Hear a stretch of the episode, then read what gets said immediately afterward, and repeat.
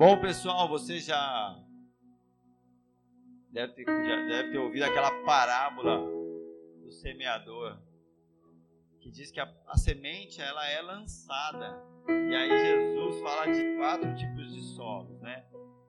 Tem, e a semente é toda a mesma, mas um solo é o solo que recebe a semente, essa semente dá muito fruto, a 100 por um. Então, o que, que essa parábola Jesus nos ensina? Essa terra é o coração e a maneira como a palavra de Deus vai trabalhar, ela está diretamente ligada ao nosso coração. Entende que existe a, um, algo que pode acontecer que, que parece ser, mas não é. Onde eu quero chegar com isso?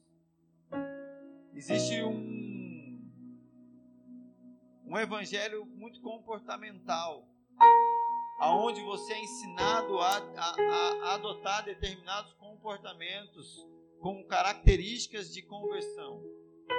Só que a conversão ela acontece no coração. Sabe, aqui quem já foi, já, já lidou, já, já tratou com dependência química sabe.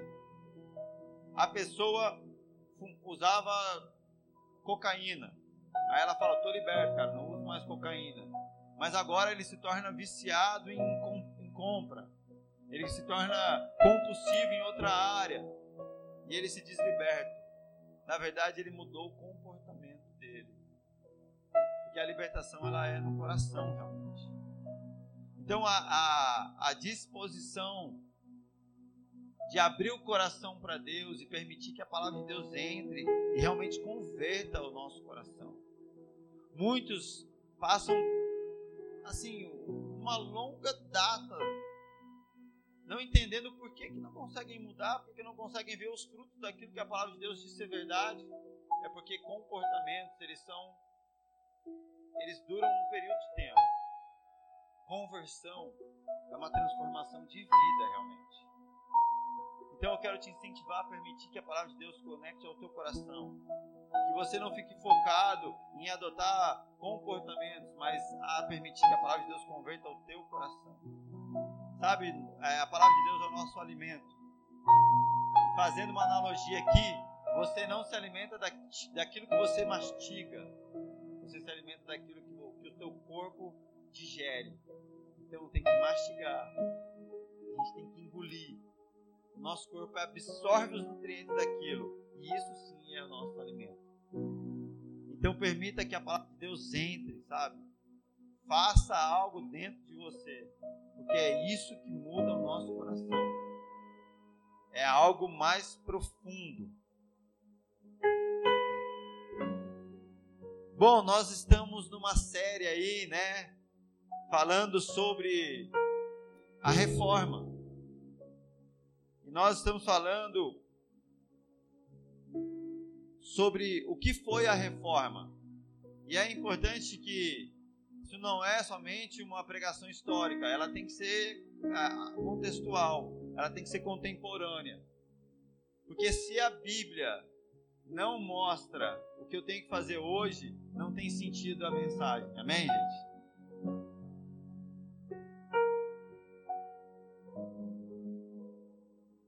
Na semana passada nós falamos de somente a Escritura. São cinco pontos que são fundamentais para a reforma, que falam que somente a Escritura, somente Jesus Cristo, somente a graça, somente a fé e somente glória a Deus. São cinco pontos que devem ser assim a base da, nossa, da construção da nossa fé, inegociáveis. E essas, nós sabemos que a reforma foi algo proposto por Lutero. E aí ele colocou as 95 teses lá, e aquilo causou um rebuliço, não só na igreja, mas na sociedade e no mundo como um todo. Quem está aqui? Eu nem perguntei. Quem está aqui hoje pela primeira vez? Por favor, levanta a mão. Legal, seja bem-vindo. Tem mais alguém aí? Quem não estava?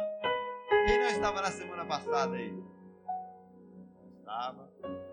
Tudo bem. Acredito que vocês vão, vão entender. Semana passada nós falamos que somente a Escritura, somente a palavra de Deus é a nossa regra de fé. não dá para agregar coisas e não dá para excluir coisas da Bíblia para construir uma vida com Deus realmente fiel. Então, o que conduz os nossos passos não são experiências pessoais, não são é, coisas que um dia nós ouvimos, não são técnicas, não são, mas é a palavra de Deus.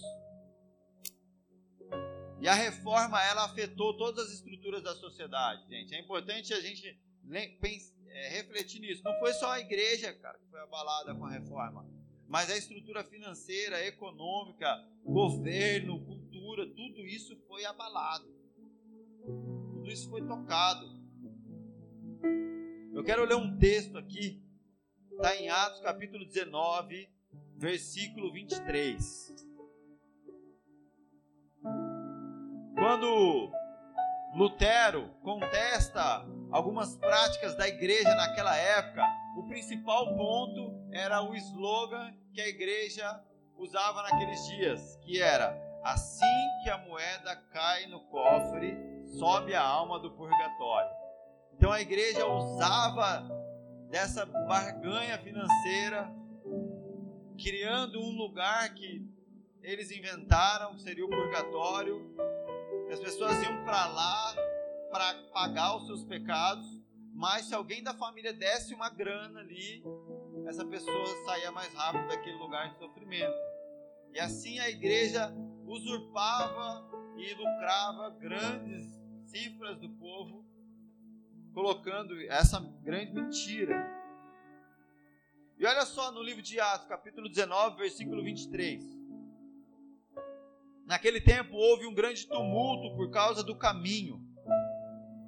Um ourives chamado Demétrio, que fazia miniaturas de prata no templo de Artemis e que dava muito lucro aos artifícios, reuniu-os com os trabalhadores dessa profissão e disse: Senhores, vocês sabem, vocês sabem que temos uma boa fonte de lucro nessa atividade. E estão vendo e, ouvindo como este indivíduo, Paulo, está convencendo e desviando grande número de pessoas aqui em Éfeso e em quase toda a província da Ásia. Diz ele que deuses feitos por mãos humanas não são deuses. Não há somente o perigo da nossa profissão perder a reputação, mas também de o templo da grande deusa Artemis cair em descrédito, de a, de a própria deusa adorada em toda a província da Ásia e em todo o mundo ser destituída de sua majestade divina. Ao ouvirem isso, eles ficaram furiosos e começaram a gritar: Grande é a Artemis dos Efésios.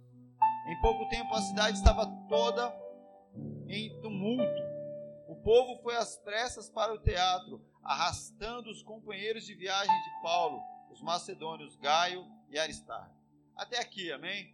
Esse é um episódio lá dos, de Atos dos, dos Apóstolos ali. Paulo estava na cidade de Éfeso e ali ele estava pregando o evangelho com mais alguns companheiros.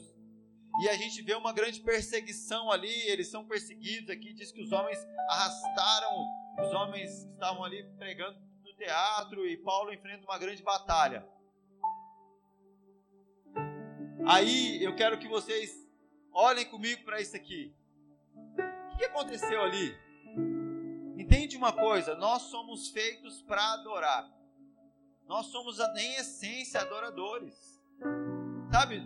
É, é, como se no coração de cada um existisse um trono. E esse trono não pode permanecer vazio ele nunca permanece. Então sempre algum ídolo será eleito para sentar nesse lugar. E Jesus Cristo começa a ser anunciado, esse trono que era ocupado no coração de muitos ali em Éfeso pela essa deusa Artemis, né? O que, que é que, que é? Quando eu falo de trono, quando eu falo, nós estamos falando de trono, nós estamos falando de governo. Nós estamos falando da onde nós depositamos a nossa, a nossa confiança, aquilo que tem é, estabelecido as regras, né? As, as nossas leis, a nossa maneira de viver, a nossa cultura. E agora esses homens começam a retirar Deus Artemis e colocar Cristo ali naquele trono. É, esse é o Evangelho. O destronamento de falsos deuses e a, e, e, e a glorificação de Jesus como único Senhor. Só que ali a gente tem que entender que Paulo estava travando uma guerra de nível espiritual, amém? Nossa luta não é contra a carne nem contra o sangue. Então, contra potestades e principados nas regiões celestiais. Por trás dessa idolatria da deusa existia demônios ali, hostes espirituais, e existia essa guerra. Esse é um princípio. O outro princípio, que eu acho que tem a ver com o que a gente está falando aqui da reforma, é o seguinte: quando uma moeda cai no cofre, uma alma sobe do purgatório. Esse era o slogan da igreja naquela época. E aqui, quando um, uma, uma pessoa em Éfeso se convertia, o lucro dos homens que promoviam a idolatria também diminuía. Então a revolução ali da pregação foi de ordem espiritual e financeira também. Porque pensa, o discurso ali, daquele homem ali, chamado Demétrio, era o que? Nós temos uma boa fonte de lucro nessa atividade. Se esse povo ficar se convertendo, a gente vai parar de vender as nossas estátuas, a gente vai parar de ganhar grana em cima da fé desse povo. A idolatria promove sim esse tipo de engano e de ignorância, mas sempre tem alguém espiritualmente e fisicamente também. Quando eu falo fisicamente, estou falando de homens que têm um alto interesse em manter essa ignorância e essa idolatria, porque por trás daquilo há o sustento de poder humano, há o sustento de riqueza humana.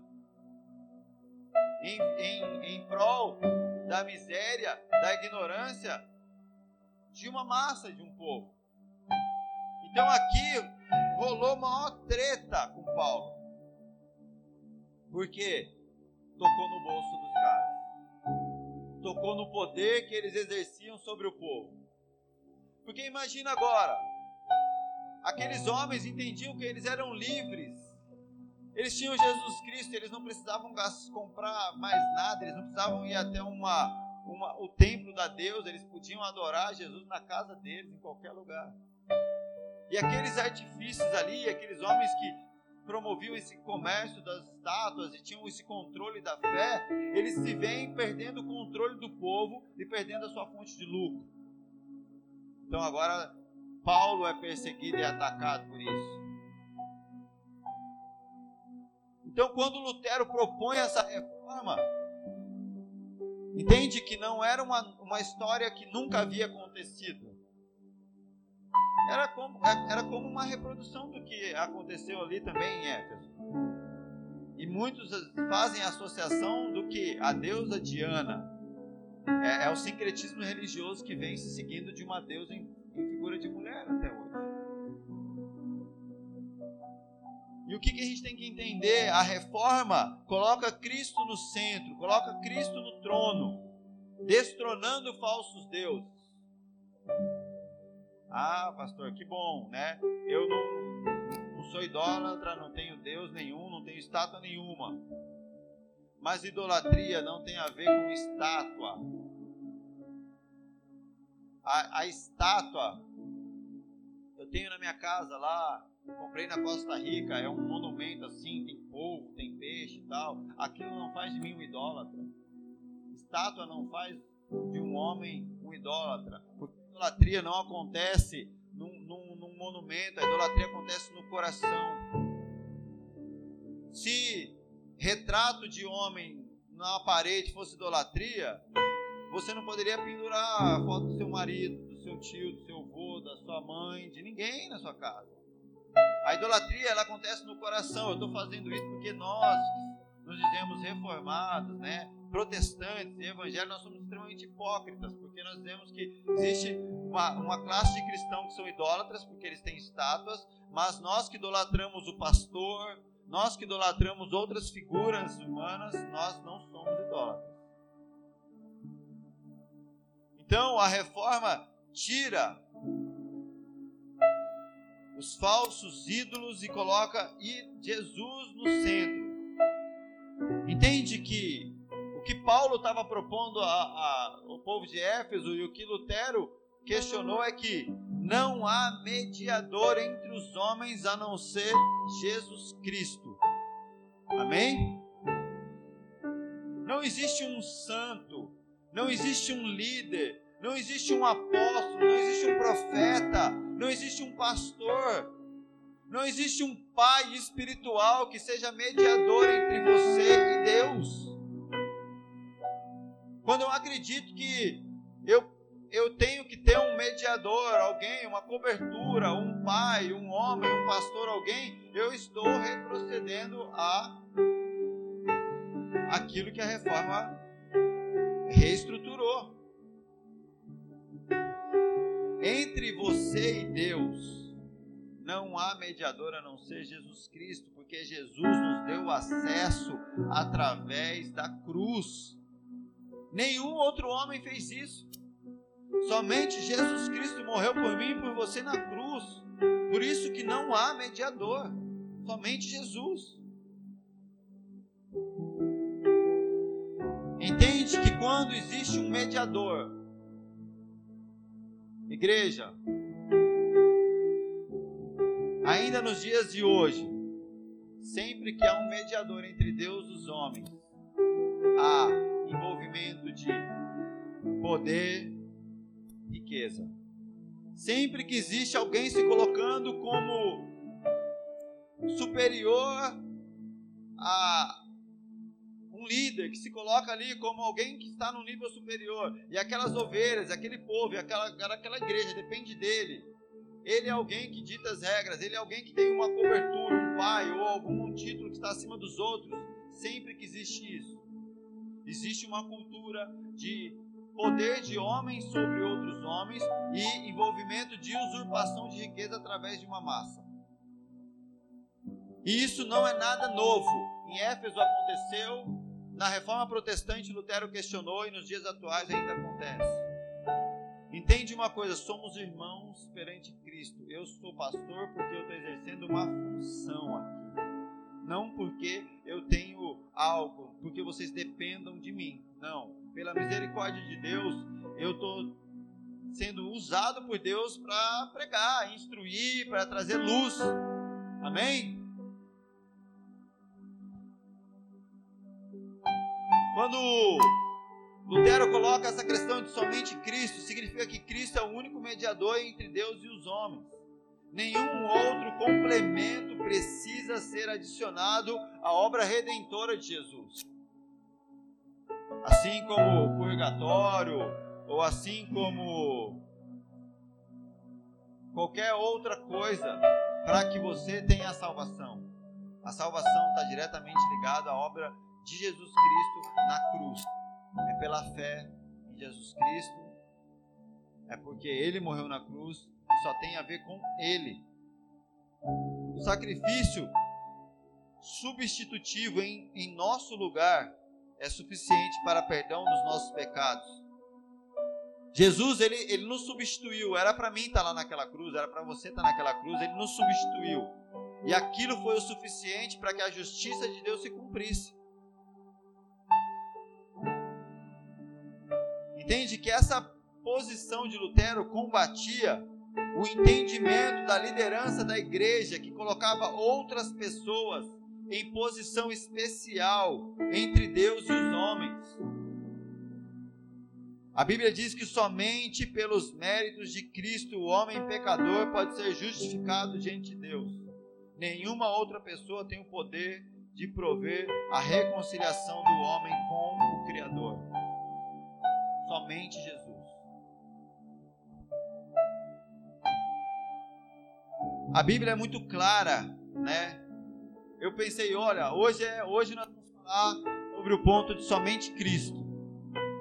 E eu pensei, rapaz, né, que eu vou chover no molhado, porque, poxa, vamos falar na igreja para os cristãos que somente Cristo. Mas eu acho que tem pontos que são sutis, que precisam ser esclarecidos. Entende que a ênfase em Jesus, segundo a Bíblia, é muito clara. João capítulo 1, versículo 3 diz assim: Todas as coisas foram feitas por intermédio dele, sem ele nada do que existe teria sido feito. Quando João fala disso, João está citando o texto de Gênesis, capítulo 1, versículo 26, que diz: Então disse Deus: façamos o homem à nossa imagem, conforme a nossa semelhança. Jesus, ele é e ele era e ele sempre será. Ele estava aqui, quando você lê Gênesis 1, 26, que diz: Deus disse: façamos. Era ali a comunhão plena da Trindade, Pai, o Filho e o Espírito Santo em comum acordo, criando todas as coisas. Quando João diz que todas as coisas foram feitas por intermédio dele, nada do que havia nada do que foi feito não existiria se não fosse ele. Está falando aqui desse momento de Gênesis, Jesus estava ali como autor da criação. A salvação e a redenção também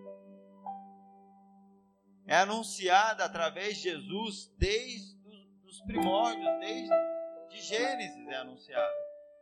Gênesis capítulo 3, versículo 7. Os olhos dos dois se abriram e perceberam que estavam nus. Então juntaram folhas de figueira para cobrir-se. Gênesis 3, 21. Senhor Deus fez roupas de pele e com elas vestiu Adão e a sua mulher. Aqui, Gênesis 3, é o momento onde Adão e Eva estão ali, a serpente vem com uma conversa ali e eles pecam, né? Eles se escondem de Deus e quando eles percebem que eles se afastaram, que eles pecaram, o que, que eles fazem? Eles preparam uma. Eles cozinham folhas de figueira e eles fazem roupas para si. Aí Deus vem e a primeira ação ali redentiva para redimir o homem dos seus pecados ali, para dar condição de que o homem permanecesse. Alguém é sacrificado. Porque o, o homem é vestido com roupas de pele. Então o primeiro sacrifício aconteceu ali em Gênesis 3:21. Isso já apontava para Jesus Cristo, que seria sacrificado. E o que que essa roupa de pele diz? Diz a respeito da, do, do revestimento, da nossa cobertura. Nós estamos revestidos, cobertos, porque Jesus se sacrificou. E o que que a folha de figueira diz?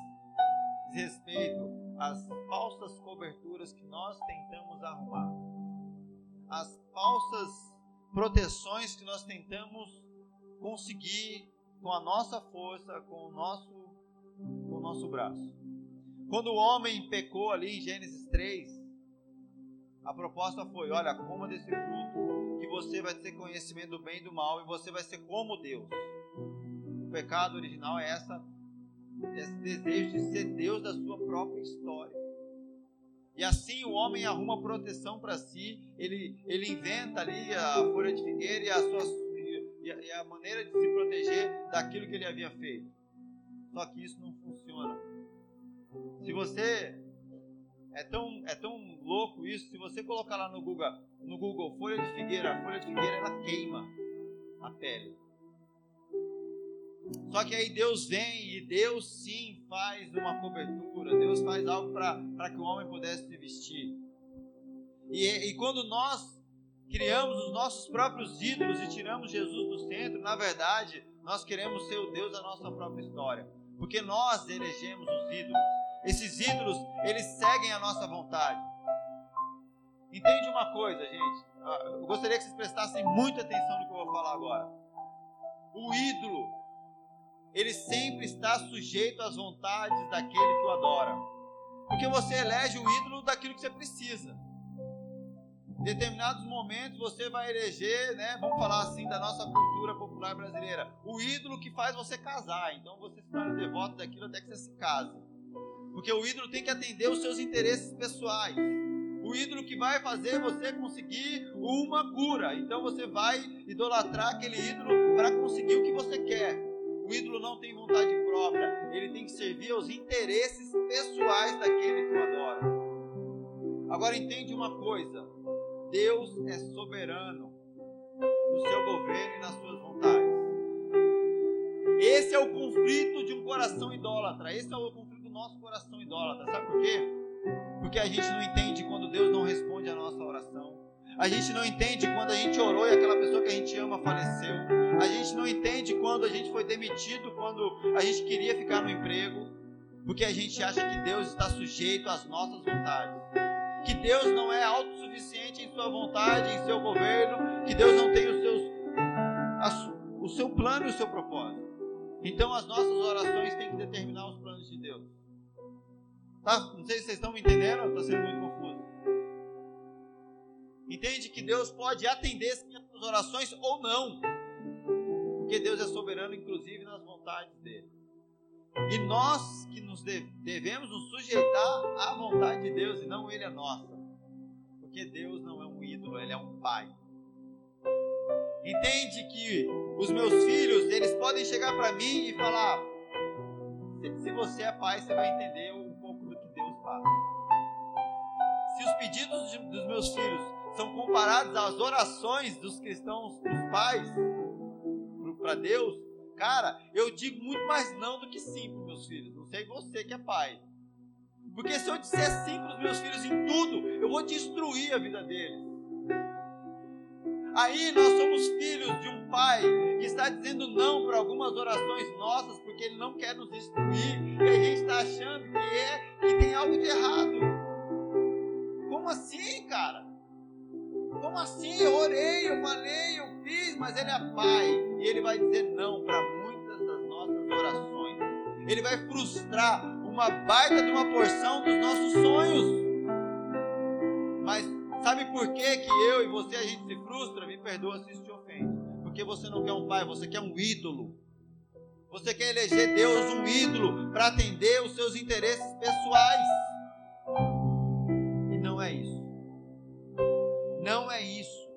Quando Jesus é o centro, Ele é Senhor e Cristo, autor e consumador da nossa fé.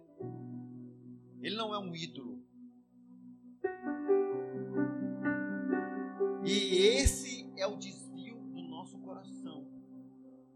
Cara, se você entende a soberania de Deus, há gozo e alegria na presença de Deus. Aquele texto que diz: Posso todas as coisas fortalece. Sei me alegrar, sei estar bem, quando Paulo diz: Na minha abundância, na escassez, em todos os momentos. Somente alguém que entende que Deus não é um ídolo, ele é um pai, consegue realmente entender o que Paulo quis dizer nesse texto. E não ficar usando como um jargão, como uma frase de efeito que a gente tira ele do contexto de dificuldade e todas as circunstâncias e a gente simplesmente usa como uma frase de vitória. Achando que se você dizer isso, Deus vai te dar vitória naquilo que você quer. Mas não. Assim como um pai, Deus vai dizer não para uma, uma boa porção dos nossos pedidos, uma boa porção dos nossos desejos, dos nossos sonhos. Eu não sei você, mas eu digo, glória a Deus por isso. Graças a Deus que Deus diz não para mim. Graças a Deus que Ele é Pai.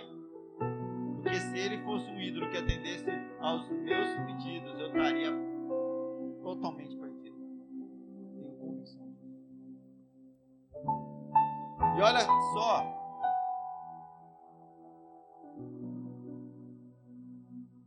Paulo, ele tinha esse entendimento.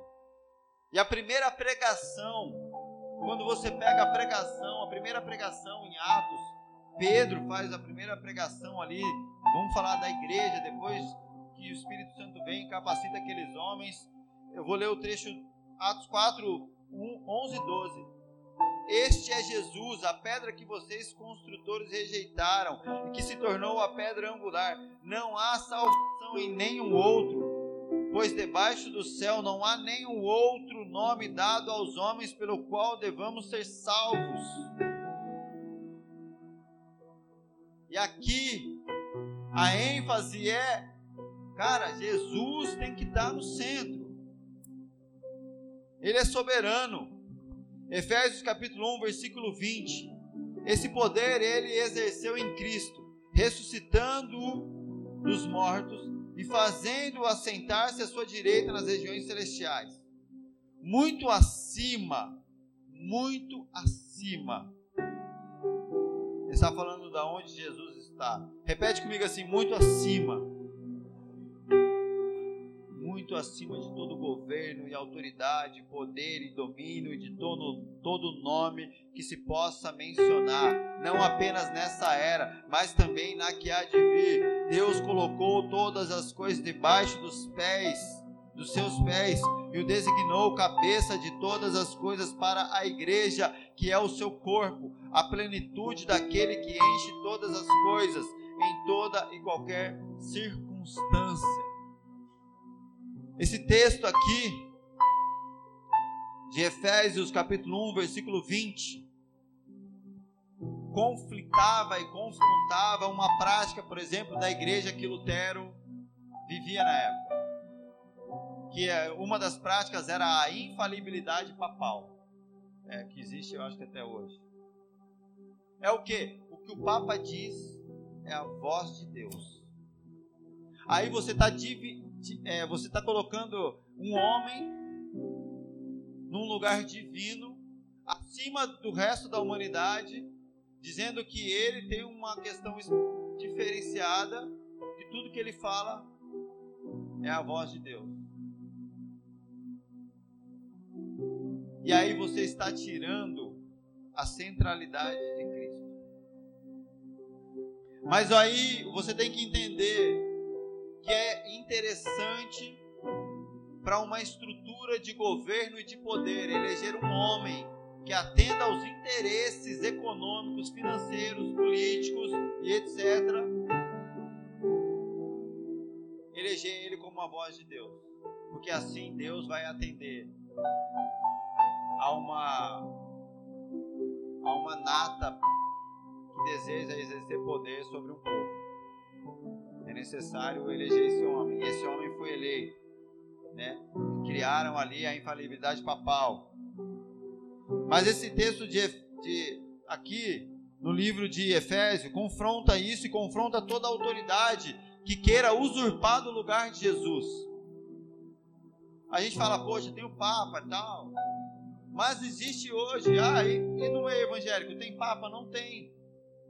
Mas tem o eu sou voz de Deus na sua vida, eu sou profeta, eu sou seu pai na fé, eu sou autoridade espiritual sobre você. Então, com, com uma estrutura de medo, uma imposição de um homem sobre outro, para que você acredite que tudo que um homem fala é Deus falando.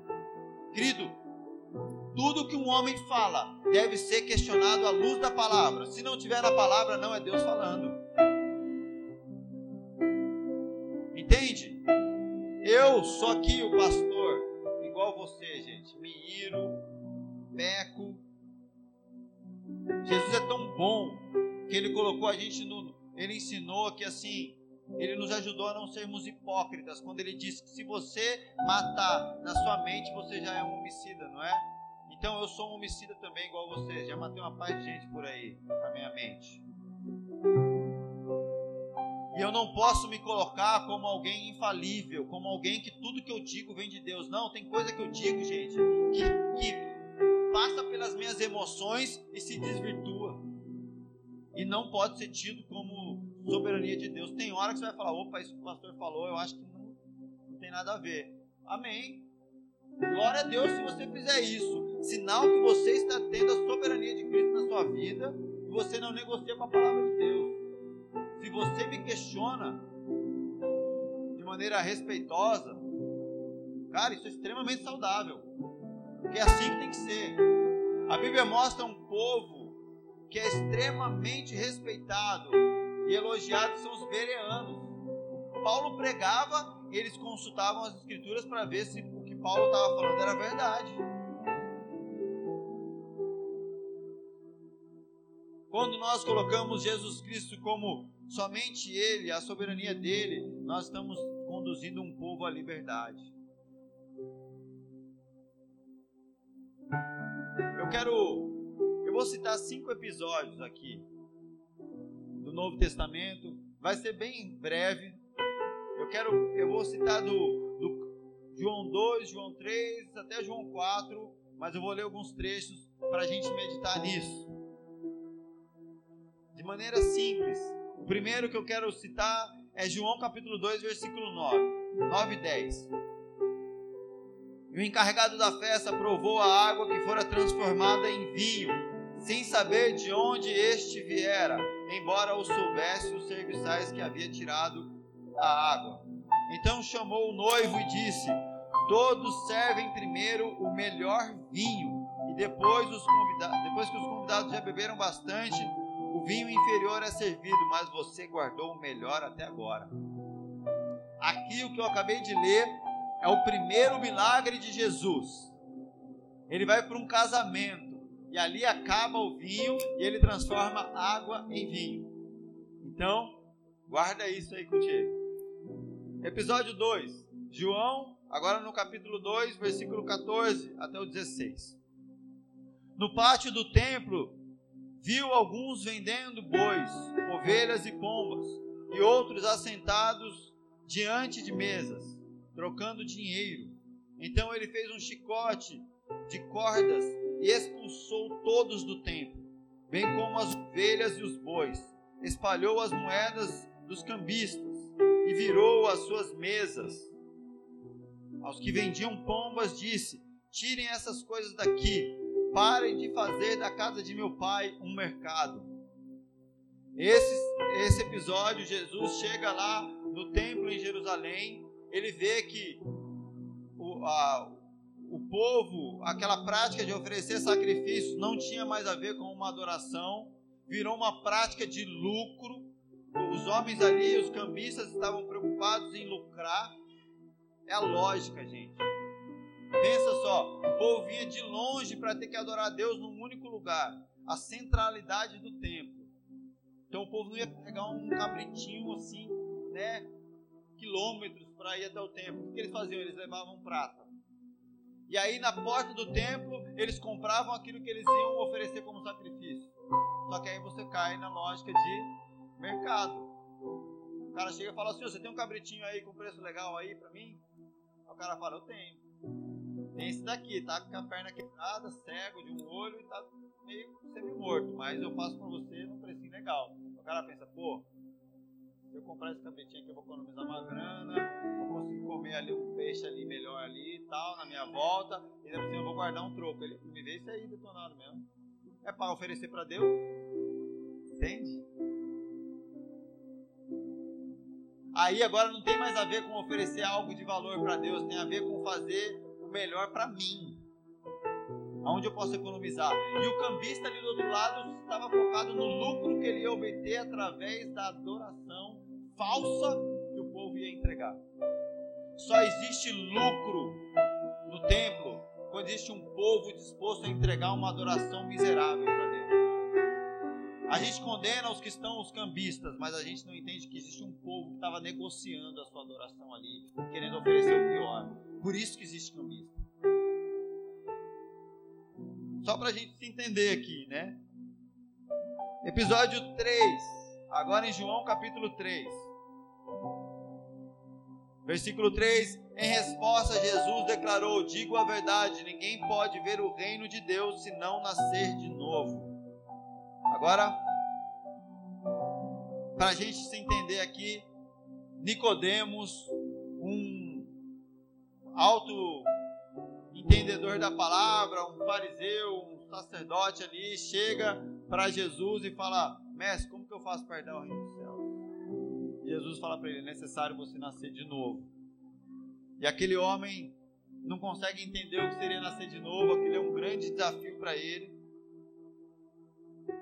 João 3,16, na sequência da conversa que Jesus tem com Nicodemos, ele diz assim: Porque Deus amou o mundo de tal maneira que deu o seu Filho unigênito, para que todo aquele que nele crê não pereça, mas tenha a vida eterna pois Deus enviou o seu Filho ao mundo, não para condenar o mundo, mas para que este fosse salvo por meio dele.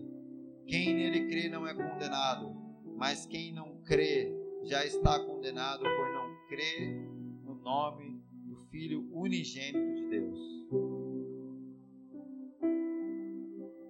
Vocês acham que é, tem algo a ver Jesus propor para Nicodemos que era necessário nascer de novo? E na mesma sequência ele falar que somente aquele que crê no Filho unigênito de Deus vai ser salvo. Crê é condenado. Que é o novo nascimento. João, agora, episódio 4. João capítulo 4, versículo 7. Nisso veio uma mulher samaritana tirar água. Disse-lhe Jesus: Dê-me um pouco de água. Os seus discípulos tinham ido à cidade comprar comida. A mulher samaritana lhe perguntou: Como o Senhor, sendo judeu, pede a mim, uma samaritana, água para beber? Pois os judeus não se dão bem com os samaritanos.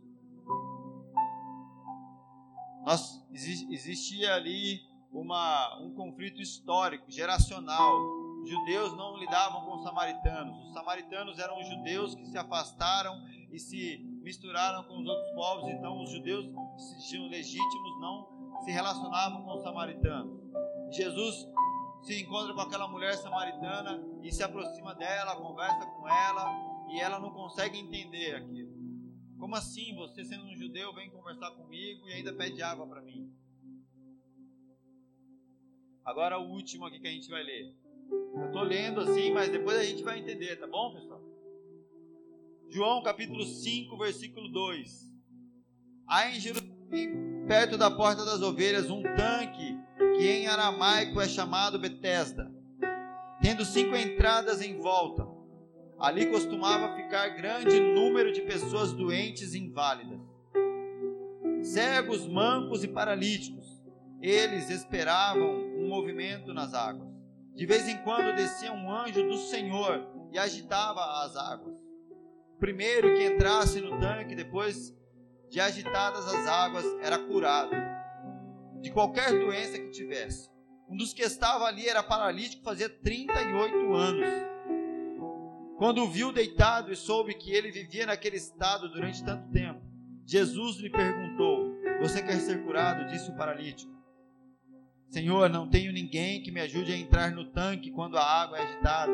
Enquanto estou tentando entrar, outro chega antes de mim. Então Jesus lhe disse: Levante-se, pegue a sua maca e ande. Imediatamente o homem ficou curado. Pegou a maca e começou a andar. Isso aconteceu num sábado. Aqui eu vejo que um dos efeitos da religião para muitos, eu não sei se você já se sentiu assim. Muitas pessoas que eu converso dentro da igreja cristã, evangélica, eles se deparam com um sentimento de incapacidade.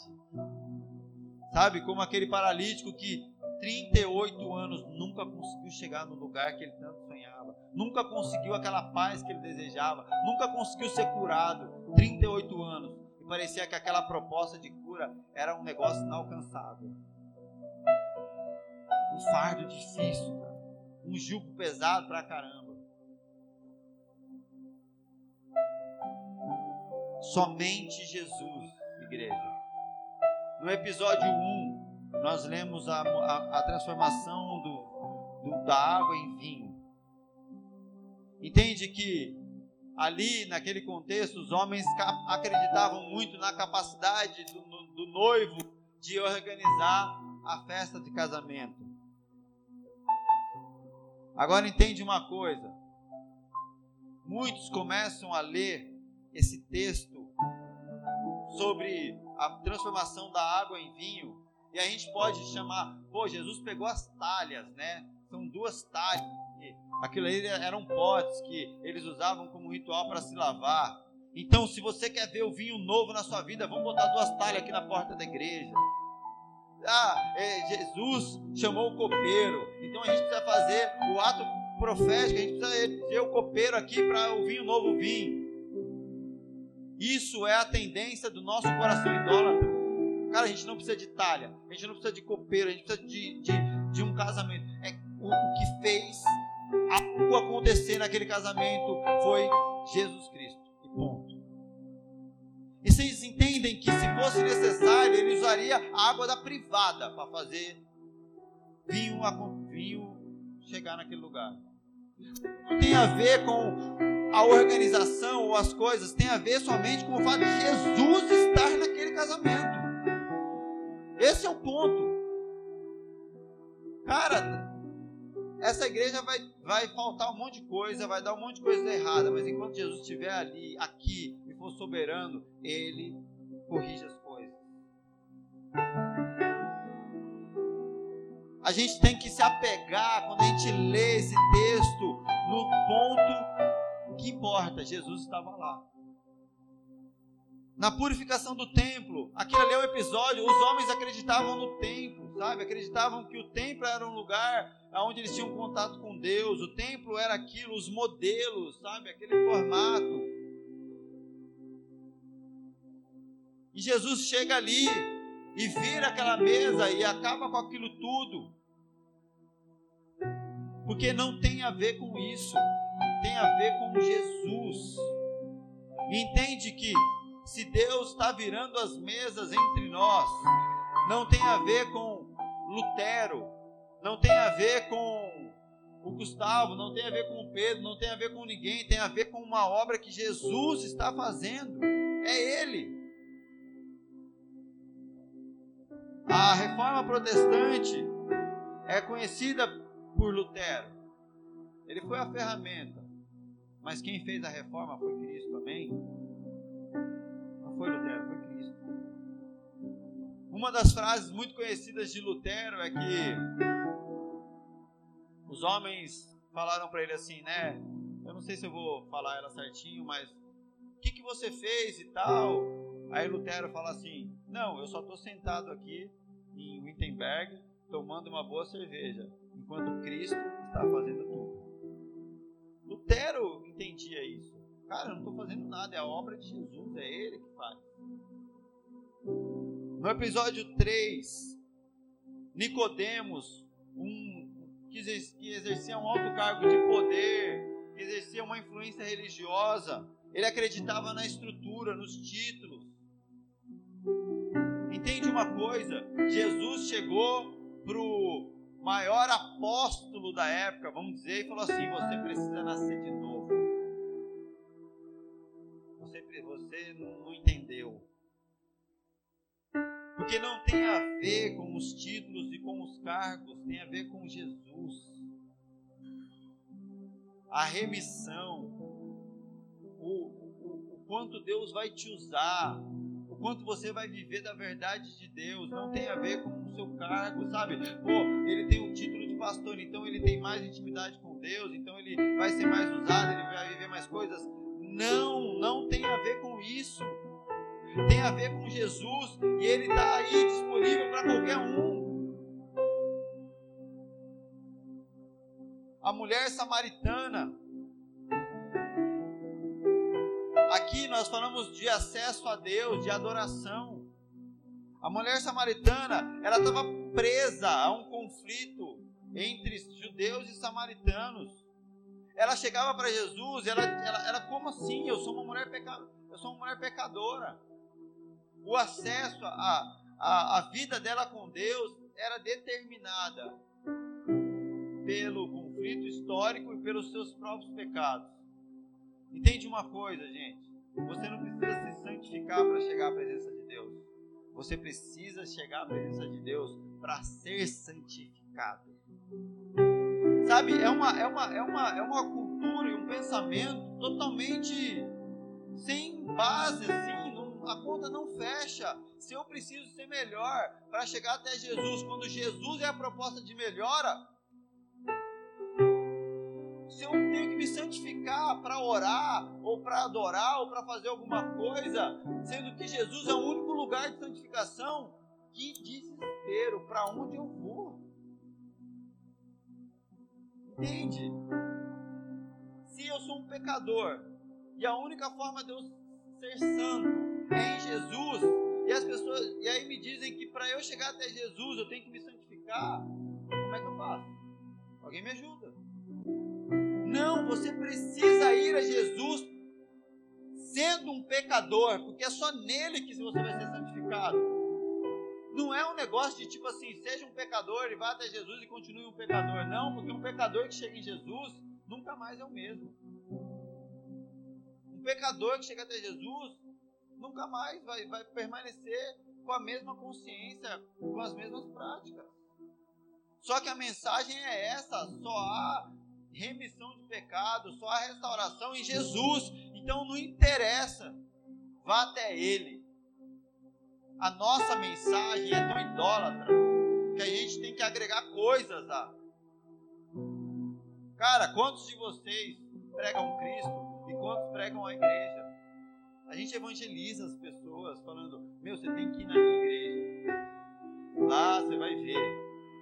Tal. Não, não, não tem problema nisso, sabe? Mas é porque a gente não tem o hábito de falar da figura de Jesus. Então a gente oferece uma igreja. É mais fácil oferecer uma proposta com um idólatra. A gente oferece uma igreja, um prédio, um grupo, um encontro. Mas a gente não tem essa prática de oferecer Cristo que é isso que elas precisam, sabe? Elas precisam de Jesus Cristo, de quem Ele é. Você precisa saber quem Jesus é para simplesmente falar para as pessoas: olha, Jesus é isso para você. E se você quiser também cultuar Ele comigo lá onde eu me reúno com a minha galera, com a minha família, na fé, vamos lá.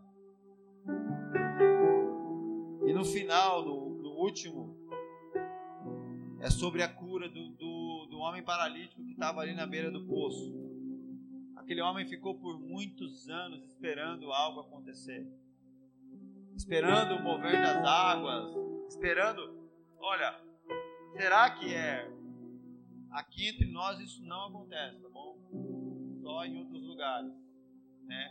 Essa expectativa de esperar que o congresso aconteça para eu ter um despertar, um novo avivamento. Esperar que venha aquele pregador para eu ser assim pá, receber uma transferência de um choque, de alguma coisa, para eu conseguir destravar naquela área. Sabe por quê? Cara, a, a, água precisa mover e ela acontece periodicamente, né? Os congressos não são todos os dias, então a gente tem que ficar ali esperando para ir no congresso, para ir no acampamento, para ir no retiro, para ir em um determinado momento para algo acontecer. Sabe qual que é? Sabe que sabe que, que eu e você vivemos? Cara, eu não, eu não sou contra, tá? Encontros específicos, acampamentos, essas paradas tudo, eu acho que é bênção e tem pessoas que realmente são tocadas nesse lugar. Mas aqueles que depositam a sua esperança nesses eventos, eles ficam igual esse paralítico aqui. 38 anos. Você vê a água mover, você vê um agita ali, mas você vê a sua vida mesma. Aquele movimento das águas dura uma semana, né? Você volta assim, andando pelas paredes durante uma semana. Passou uma semana, parece que aquele efeito passou e tal. E agora? O que a gente faz? Vamos esperar a água mover de novo, cara. Porque é a minha esperança. Algum congresso, alguma coisa. O que, que vai ter aí? Não vai ter nada de diferente, porque eu estou precisando de algum movimento de água aí para mim. E essa sensação de frustração. Só que agora, quando você entende que o Evangelho é o Evangelho da segunda-feira, se existe, existe vida em Deus na segunda, na terça, na quarta, na quinta, na sexta, porque Ele está lá. E Ele não faz um grande evento, Ele simplesmente chega para aquele camarada e fala assim: Você quer? Levanta. Não tem a ver com as águas, não tem a ver com o poço, tem a ver com Cristo a cura. A ênfase é nele. Ele não precisou agitar água, gente. Jesus não precisou fazer nada, ele simplesmente bastou E olha que doido, né? Você pensar que Jesus não, não, não escolhe estar num congresso ou estar aqui. Ele escolhe estar com você.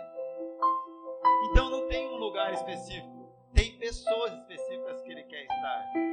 E deixa eu te contar uma notícia bacana. Jesus gosta de você. Ele te ama. E ele quer estar com você, sabia? Você pode se alegrar e dar uma salva de palmas.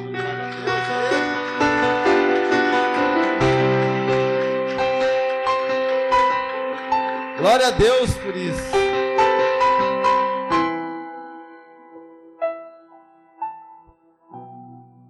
Para finalizar, gente, eu quero ler Gênesis capítulo 3, versículo 5.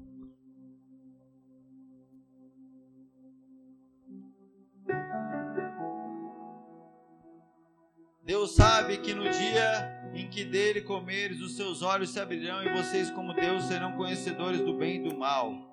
Quando a mulher viu que a árvore era parecia agradável ao paladar, era atraente aos olhos e além disso desejável para dela se obter discernimento, tomou do seu fruto, comeu e deu ao seu marido que comeu também. Nós lemos aqui cinco trechos aqui eu fui só até o capítulo 5 de João, porque senão ia me estender demais. Mas o que a gente tem que entender ali? O que, que aqueles cinco episódios onde o milagre acontece num casamento, o milagre acontece na porta do templo, o milagre da manifestação de Jesus acontece num poço com uma mulher samaritana, o milagre acontece num tanque ali de água, o milagre acontece até mesmo no encontro com um religioso nós vemos que não existe um lugar que Jesus escolhe fazer a obra dele. E o que tudo que aconteceu não tem a ver com um lugar, não tem a ver com, com uma pessoa, a não ser a de Jesus Cristo. Amém? Porque aqui a gente vê ele falando com uma samaritana que estava em crise, já tinha casado uma par de vez. A gente vê ele falando com um alto religioso que estava em crise também, se questionando sobre as, a, a vida que ele vivia. A gente vê ele no poço com um miserável, um mendigo, porque um homem paralítico naquela época só, só, só restava ele pedir esmola. A gente vê Jesus vindo de encontro a um homem que estava no, no, no, no momento mais feliz da vida dele ali, né? E assim eu acredito, no casamento. Mas deu uma crise porque faltou vinho também. Jesus é a, é a figura central nesses episódios. Que você não vai encontrar uma regra aqui, a única regra que eu vejo é que em todos esses lugares, o que eles têm em comum é Jesus. Só que a natureza caída, a nossa natureza caída, o nosso coração caído, idólatra, que precisa se converter, ele tem essa tendência de agregar ídolos. Que, que Deus faz? Ele dá uma direção muito clara para Adão e para Eva: olha só, todo esse jardim é seu, vocês vão poder usufruir de tudo. Só que aquilo não é o suficiente, eles querem agora agregar mais algo. Eles querem colocar algo a mais. Nós vemos na Bíblia que Jesus é o suficiente para fazer, só que a gente tem que agregar agora alguns elementos. A gente tem que colocar é, mediadores. A gente tem que começar a criar métodos e técnicas e lugares. Porque o nosso coração pecaminoso tem uma tendência a querer agregar ídolos Jesus tem poder o suficiente, igreja, para impactar pessoas e lugares. Você sabia que Jesus é poderoso para impactar vidas no seu trabalho, na sua escola, na sua faculdade, na sua família? Jesus é poderoso para se encontrar com pessoas em qualquer lugar. Entende? Quando a Bíblia diz que Ele é soberano acima de todo o governo, de todas as coisas, está dizendo que não existe nada mais poderoso do que Jesus. Não existe nenhum lugar, não existe nenhum ambiente que seja hostil à presença de Jesus. Agora, ele pode ressignificar todos os ambientes. A presença dele é que faz a diferença. A direção de Deus para Adão aqui não foi o suficiente. Estar com Deus não foi o suficiente, então ele quis agregar aquilo que a serpente propôs. Entende uma coisa, gente? Toda vez que coisas começam a ser agregadas, cara, é, é a ideia de serpente, sabia? Porque para nos desviar da presença de Deus, você não precisa tirar Jesus de cena. Só tira o foco dele. Transforma Jesus. O que Lutero questionou era isso. Jesus, de um, de, de um Salvador soberano, se torna um menino que precisa ser cuidado por. Agora, Jesus, de alguém soberano, se torna um Deus que morreu na cruz, mas que para operar na sua vida precisa que o pastor faça algo. Precisa que você se submeta a um homem. Tirar a centralidade de Jesus é tirar a soberania dele de forma sutil. Nós podemos agregar ídolos que vão nos tirar da verdade de que somente Jesus pode ser aquele que faz a obra em nossas vidas. Entende uma coisa, igreja? Eu vou ler o último texto aqui. João capítulo 5, versículo 41, é uma declaração de Jesus. Sabe, eu, eu a minha intenção com essa pregação de hoje não é que você saia daqui do tipo assim, cara, tô voando. Não, mas para que você saia daqui e vá se ajoelhar na sua casa. Nós precisamos nos ajoelhar, nos reconciliar com Deus, para trazer Jesus para o lugar que é dele que você saia aqui se sedento de viver essa reforma. Que você seja confrontado no seu coração, de não mudar o seu comportamento, mas de converter o coração a Jesus. João capítulo 5, versículo 41, Jesus diz: Eu não aceito glória dos homens, mas eu conheço vocês. Sei que, sei que vocês não têm o amor de Deus, eu vim em nome de meu Pai e vocês não me aceitaram, mas se outro vier em seu próprio nome, vocês o aceitarão. Jesus está falando aqui com esses corações idólatras. Como vocês podem crer se aceitam glória uns dos outros, mas não procuram a glória que vem do Deus único? Contudo, não pensem que eu os acusarei perante o Pai. Quem os acusa é Moisés, em quem, em quem estão as suas esperanças. Se vocês crescem em Moisés, creriam em mim, pois ele escreveu a meu respeito. Visto, porém, que não creem no que ele escreveu, como crerão no que eu digo? Igreja, entenda uma coisa: Jesus não condenará nenhum de nós aqui, por mais idólatra que nós sejamos, seremos condenados pela palavra. Jesus é o nosso advogado, só que a palavra será o promotor diante do, diante do juiz. Quando não, mas poxa, eu me submeti a isso tal, a palavra vai dizer: estava escrito que somente Jesus é Salvador e mediador entre os homens. Não, mas eu confiei tanto naquele líder, eu confiei tanto naquela igreja e eu vivi isso, me frustrei com aquilo. A palavra vai nos condenar, dizendo: Olha, mas está escrito.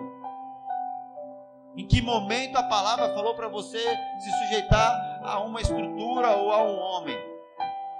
A palavra quando Jesus aqui está dizendo Moisés vai condenar vocês. Para nós, ele está querendo dizer a palavra.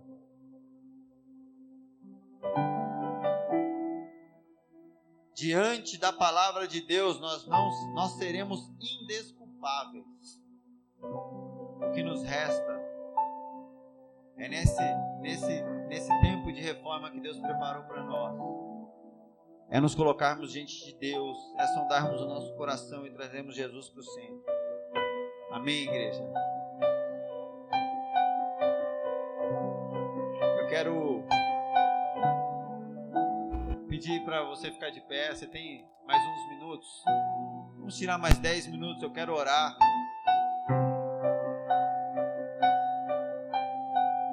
Quero te convidar a orar também.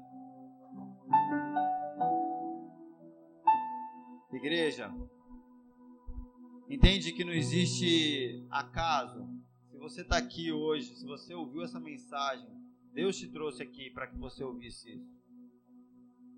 Tenho certeza que É uma reforma que Deus quer fazer no meu coração e no seu também.